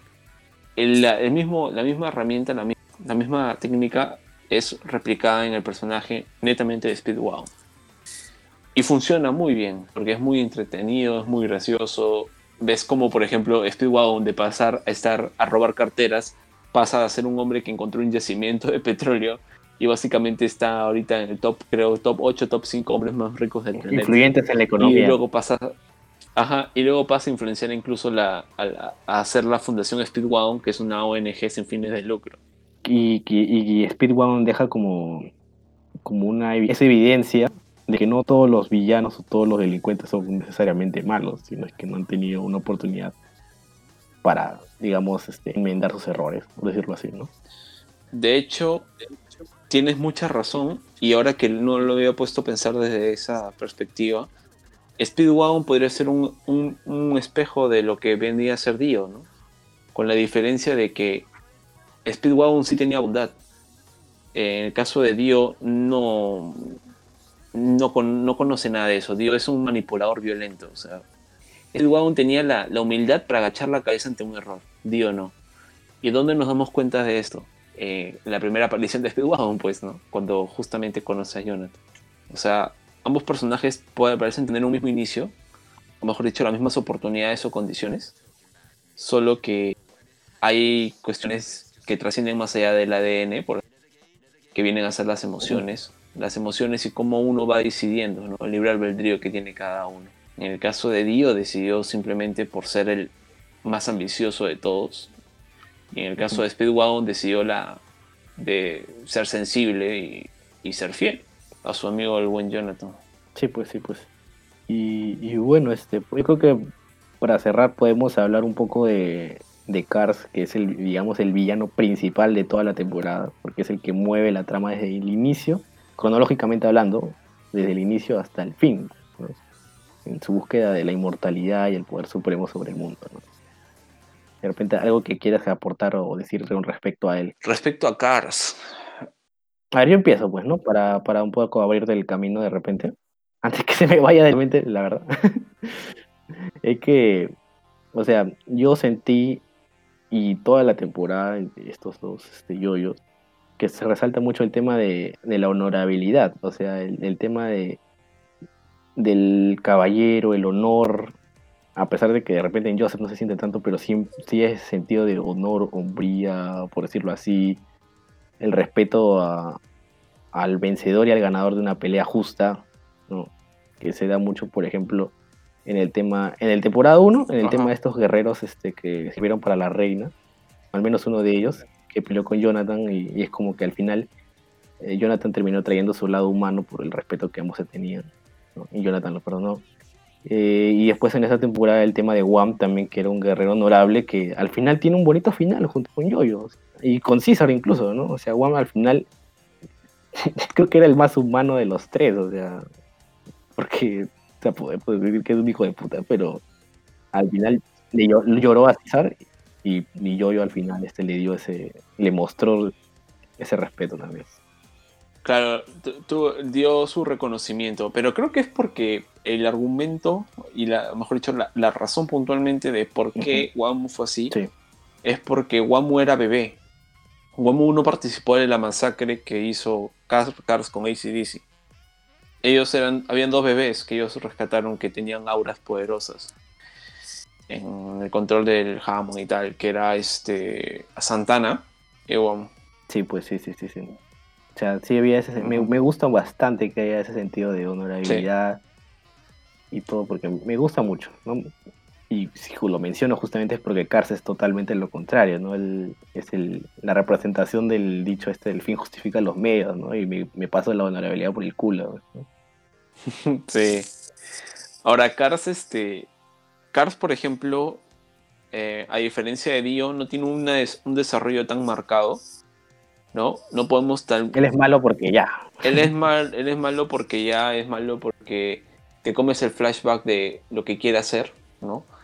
Y es que ya habiendo puesto a Dio, ¿qué justificación puedes darle a tu malo si es un ser primigenio? ¿no? Que no sea conquista mundial o que sea dominancia total o el ser alfa de la cadena. Yo también le sentí este un poco de filosofía Magneto, ¿ah? Ah, Hablando un poco de Marvel, o sea, si nosotros somos más pros, ¿por qué no imponernos ante estos huevones que no ven nada va de nosotros? Si nosotros somos dioses, ¿no? Nosotros deberíamos regir el mundo y no estos idiotas. Bueno, en ese sentido, ahora que lo dices así, claro, ¿no? O sea, sí tiene toda la lógica del mundo lo que proponía Cars, pues, pero eh, el, tema de Cars es, que se volvió una piedra. o sea, si ese tipo hubiese tal vez sobrevivido a la civilización y al tiempo moderno, lógicamente la humanidad hubiese sido otra en el universo de Yo-Yo. Pero como no lo hizo, bueno, pues perdió su tiempo. O sea, entiendo el personaje y por qué hace lo que hace y tal pero no me, no me centro o no lo veo tan, no me llama tanto la atención o me parece tan, wow, esto es lo mejor que el personaje tiene para ofrecer, sino que lo que más me gusta de Cars son sus poderes, son sus habilidades, son este, esta etiqueta de ser la forma suprema definitiva de vida, ¿no? A Cars fase 2. Puf, cuando yo lo vi por primera vez me encantó, dije, ¿y cómo carajo lo van a derrotar? es imposible, yo también dije, puta, esto no se puede derrotar, o sea, por más predicción que uses, o sea, Claro. fregando, Y ahora, este, yo te pregunto a ti, Lox. ¿Quién es más fuerte, Cars o contra o Dio? Pero ¿cuál Cars, pues? ¿El Cars fase 1 o Cars fase 2? Cars fase 2. O sea, si lo pones a mechar a los dos, puta. Cars fase 2, pues, ¿no? O sea, si lo pones a pelear, es que sí, pues. Es que lo que pasa es que Dio es como que, es como te digo, un usuario de la máscara y la máscara es un tema muy secundario, pues. En cambio, Cars fase 2 es como que ya inmortal, inmortalidad pura, pues, ¿no? O sea, él se, él se comía a los vampiros, o sea, fácilmente se hubiera podido comer a Dio. Santana se hubiera podido comer a Dio. Sí. Sí, pues, sí, sí, sí, tal cual. Ahora, Dio no podía haber hecho nada con el tema de congelar o, o evaporar la sangre, o sea, nada que ver. Pero bueno, el punto es que Cars, o sea, era un buen rival porque es muy complejo, es muy difícil de derrotar a este desgraciado. O sea, tienen un plan, lo supera. Hacen esto, lo supera. Te sacan eso, Sobre todo porque no tiene principios. no tiene principios. O sea, el tipo cree que está haciendo todo bien y va a matar y matar y matar. O sea, es, está ahí, es, Me va el pincho lo de Lisa Lisa. La verdad. Me pareció muy de puta, de sonor puro. O sea, o sea, me has mostrado el, la, la puta, el pináculo, como te gusta decir, de la honorabilidad con Jojo y Juan. Y ahora Car se caga en eso y se la mete a Lisa Lisa por atrás. Puta madre. sí, es un sucio, Cars. Es un sucio. O sea, hace que te llegue al pincho esa contraposición. ¿no? Y eso funciona bien, pues también. Al final. Sí, de de acuerdo. A- ahora también hay que considerar que la muerte de Cars es una de las muertes más terribles que se puede tener, ¿no? O sea, eh, congelado en el espacio para la eternidad. Es que no es, es que lo peor es que no es muerte, no es muerte, pues, es vivir eternamente en el espacio, es el peor todavía. y eso pasó en la vida real, ¿eh? o sea, yo, yo escucho historias de astronautas que se les han escapado de su barquito, no, su- sus módulos se han salido de órbita y se han quedado vagando por la eternidad y hasta su muerte, a menos ellos pudieron morir eventualmente, pero Cars es como que no puede morir y es como que por siempre va, Siempre va a estar ahí. me gusta esa- ese final que lean que dice, y Cars siguió vagando eternamente y hasta, que, hasta llegar a un punto en que dejó de pensar, simplemente. Brutal. Porque está el, el pienso y lo existo, ¿no? Me, me- me- me puse a pensar en eso también. Sí, total- eh, muy, muy aceptado lo que comentas. De hecho, es así. O sea, sí, sí, tal cual. O sea, Cars simplemente se congeló. Sí, yo creo que esa, es- ese tipo de, de muerte, entre comillas, este, de morir así vagando en el espacio y ser enterrado vivo son lo peor que a mí me podría pasar, de verdad. Uf, hay tantas, pero sí, sí, sí, sí, sí. O sea, yo, yo me acuerdo siempre que he sacado el tema de Yo-Yo y hablamos de muertes y tal. La muerte, la no muerte de Cars, mejor dicho, su suspensión infinita en, un, en, el espacio exterior, siempre está top 1. O sea, nadie quiere. Eso es como que, what the fuck. Ahora, el tema de lo que representa Cars, ¿no? O sea, la pelea con, con Joseph es altas y bajos, o sea, es Joseph en todo momento se ve superado, y, por, y por obvias razones, ¿no? Y justificado. Pero también es chévere ver cómo finalmente se las apaña y lo logra vencer. Insisto, no lo vence con no lo vence con un puñetazo, ¿no? o sea, lo vence con lo que te venden desde el capítulo 1, que es la cualidad de este nuevo yoyo, que es su astucia y su grado de suerte. Esas dos cosas adicional a lo, adicional a lo que también le han dado del entrenamiento Hammond, ¿no? O sea, está justificadísimo por qué lo hace. No estoy diciendo que alguien no diga que esté equivocado, sino que lo que digo es qué bien está escrita esta cosa, qué chévere, qué bacán, qué brutal, qué entretenido, qué divertido. Es, es- es- ha sido esta pelea. Es una pelea muy escuela, y de las tres lo son, o sea, la de ACDC, la de Wamo y la de Cars, son tres estilos diferentes de enfocar una pelea, tres dif- estilos diferentes de narrativa, tienen ritmos diferentes en cuanto a las situaciones que se van presentando, ¿no? Salvo tal vez por el hecho de que eh, hay un momento que el argumento va a ser muy conveniente para el protagonista y te lo argumentan en la, en la, en la historia, te lo argumentan con qué suerte, la suerte de Joseph, ¿no? O sea, qué, su- ups, qué suerte tuvo que, mira, pasó esto a su favor y ya.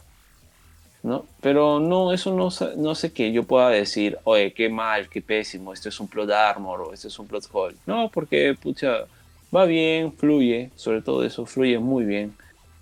Y hace que no se note, hace que no se note y te convence de una forma. No, a mí, me- a mí me gusta que haya ganado por ese factor, a que hubiera ganado más con el Hammond y toda esta nota, que ya habíamos visto, ya Ujú. hemos visto antes que ha ganado con el Hammond. O sea, me parece refrescante que haya ganado de esta manera. Claro, o sea, la- las peleas que han tenido, si los ponemos a pensar, las, todas las peleas, incluyendo la de Dio, ¿no? Este, han sido peleas con diferentes ritmos, peleas con diferentes este, estrategias, peleas con diferentes este, habilidades y no han sido monotemáticas. O sea, por ejemplo, en el caso de la pelea con Dio tenías el, el típica contienda épica de alcanzar al villano y ya sabiendo su debilidad atacarlo. En el caso de, por ejemplo, eh, Wamo, tenías el tema de tener que superarlo en una carrera de carrozas, ¿no? tipo Coliseo Romano, Ben Hur. Este, en el caso de ACDC era una persecución, ¿no? En el caso de Cars venía a ser un enfrentamiento donde el protagonista es totalmente superado en cualquier aspecto y ámbito existencial, pero aún así no se rinde, aún así arriesga todo, aún así se la juega.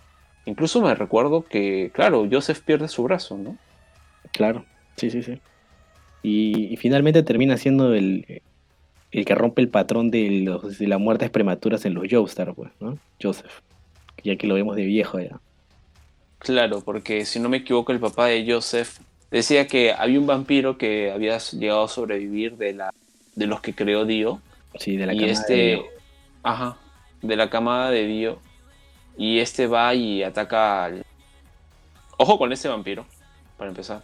Y este vampiro agarra y, si no me equivoco, mata al, al papá de Jonathan. Perdón, de Joseph. Claro. Ah, no me acuerdo cómo se llama.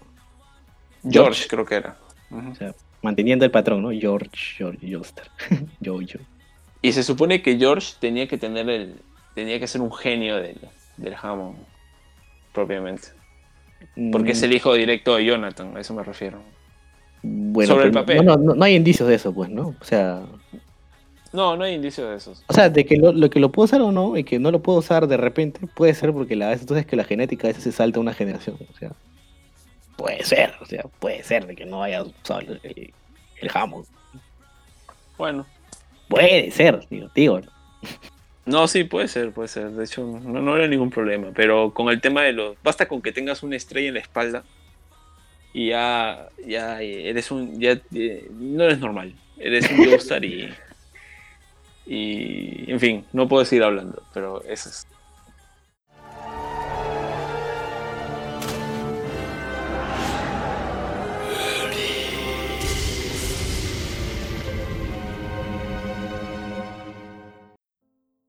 Bueno, para finalizar, quizás podamos dar una última opinión para cerrar este, la idea de toda esta temporada. O sea, ¿cuál es tu opinión final, tu conclusión?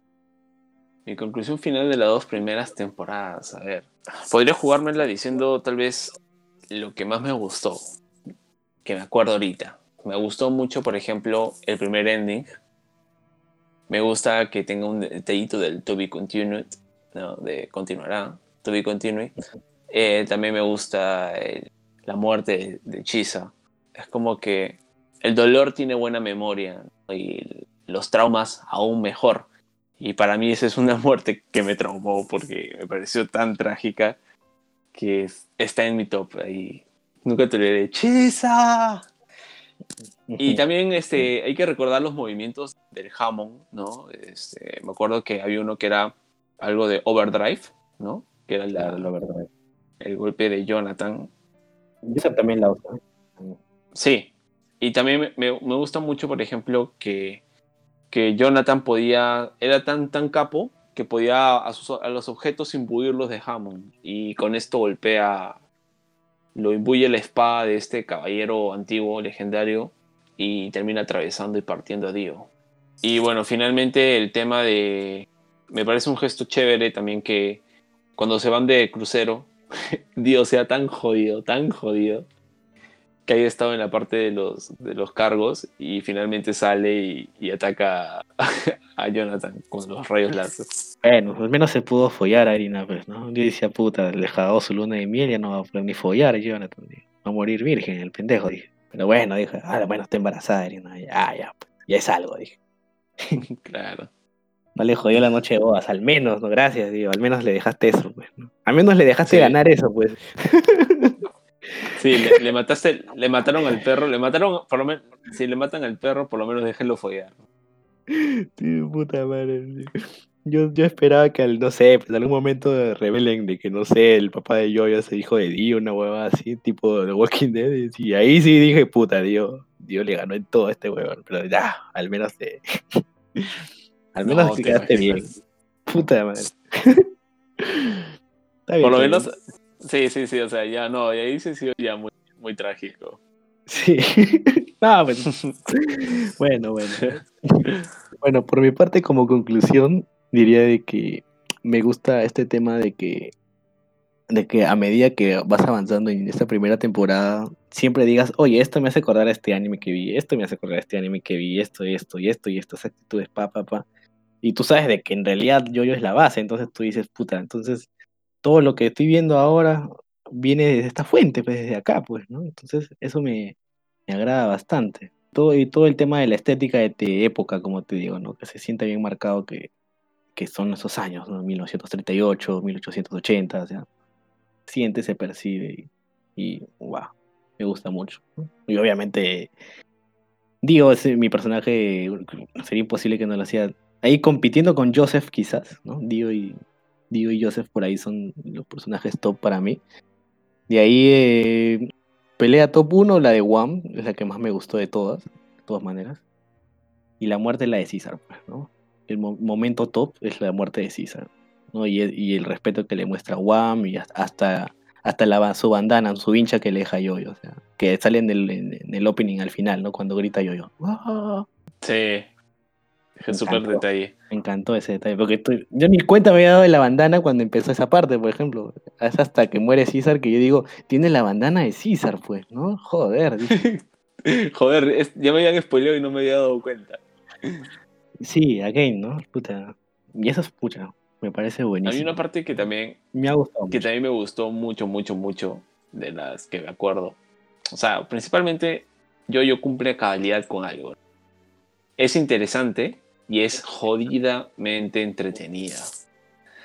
Ahora, este, la parte que me, una de mis partes favoritas es cuando Strongheim se hace volar con un Santana. No hemos hablado de Stroheim, pero sí. Puta. Buen personaje. A pesar, es, es el alemán más carismático que vas a ver en tu puta vida. Sí, muy divertido. Y también la parte que más me estresó fue este, Santana adherido a la pierna de. Perdón, Jonathan, yo- este, Joseph arrastrando a Santana con unas cadenas a través de una escalera que parece infinita. Sí, ¿no? Pero bueno, este ha sido el programa de hoy. Ha sido un poco desordenado, pero yo que soy bien meticuloso con eso, pero está bien. Creo que hemos abordado este, cada arista de manera bien resumida, ¿no? Tanto basándonos en hechos, porque ya me imagino, ¿no? Si así hemos hablado, todo este tiempo hemos hablado así de yo, imagínate si nos hacíamos por eventos, bucha, acá seis horas de programa hacíamos, este, campos. Sí, sí, sí, sí, sido mucho. Así que por eso tomamos la decisión de trabajarlo así, porque si no, es- no- nos vamos de largo. Así que espero que hayan disfrutado del programa. Como siempre lo digo, agradecerles si han llegado hasta este punto. Y, nada, algunas palabras finales, Campos. Eh, recomendar eh, ver. Si no han visto Hunter x Hunter, vean Hunter x Hunter, que es un anime que también desarrolla pelea- peleas tácticas. Si no han visto otro, otro anime que también hace así y pelea en equipos, también es World Trigger. Este, también está actualmente en emisión eh, Camino Top, este, Tower of God. Está interesante también, pueden chequearla. Y, y si quieren matarse de risa y pasar la bomba, pueden ver este Kaguya-sama, ¿no? Robándote mi, mi recomendación, Campos, ¿qué pasa? No sé, es que me acordé. No, sí, Kaguya es muy bueno. Me, me ha gustado a mí también, me ha parecido graciosísimo. Sí, está bien. Ya saben, pueden seguirnos en Facebook. Cada vez este, tenemos más actividad por ahí. Y si quieren escuchar un, buena música de anime, buenos, que no necesariamente es escuchar openings y endings, que para eso hay a todos lados creo que suben este, listas de reproducción de openings y endings. Creo que no, no es la idea volver a subir una así sino que es básicamente nuestra, nuestra playlist es Lost en general, pues, ¿no, Campos? Tú que has armado esa... Sí, es una, una lista de reproducción eh, amena, tranquila, serena, para poder, literalmente, puedes meditar, reflexionar, escribir, hacer tus tareas, estudiar, pasar la bomba, concentrarte en jugar videojuegos, para lo que quieras, o sea, está ahí, está ahí, es una composiciones muy, muy, muy, muy buenas, que sobre todo las he elegido porque personalmente me dan un cierto grado de inmersión. ¿No? Es como que un aislamiento muy bueno y están ahí para que la gente lo escuche y lo disfrute. Y ahora agregaremos yoyos, o yoyo, o no. Claro, claro, claro. La primera parte. Voy a ir a chequeando porque sí, Yoyo también tiene sus buenos hosts, cómo no. Así es, exactamente. Katana Core Playlist, tanto en, en YouTube como en Spotify. Más en YouTube porque Spotify no tiene este, todas las bandas y ya las busqué bien. Tuve que traducir los nombres en japonés para poder buscarlas en las profundidades del Spotify, pero no. Algunas, muchas no están. No sé por qué. No, el tema de derechos será, pues, no sé. Así que, sin más, esto ha sido todo. Sayonara. Adiós. Cuídense mucho. Inútiles como ese día. Muda Muda, muda, muda, muda, muda.